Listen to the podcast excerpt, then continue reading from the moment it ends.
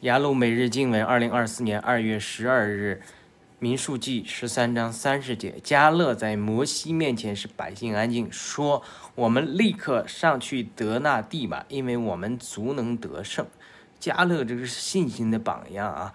当十十二个探子去以那个迦南美地探的时候，十个恶探回来报坏的信息，说。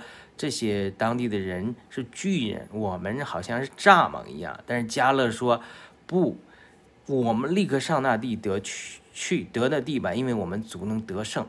他看这些这这个巨人是他的食物，因为他信靠神的话，信靠神的应许。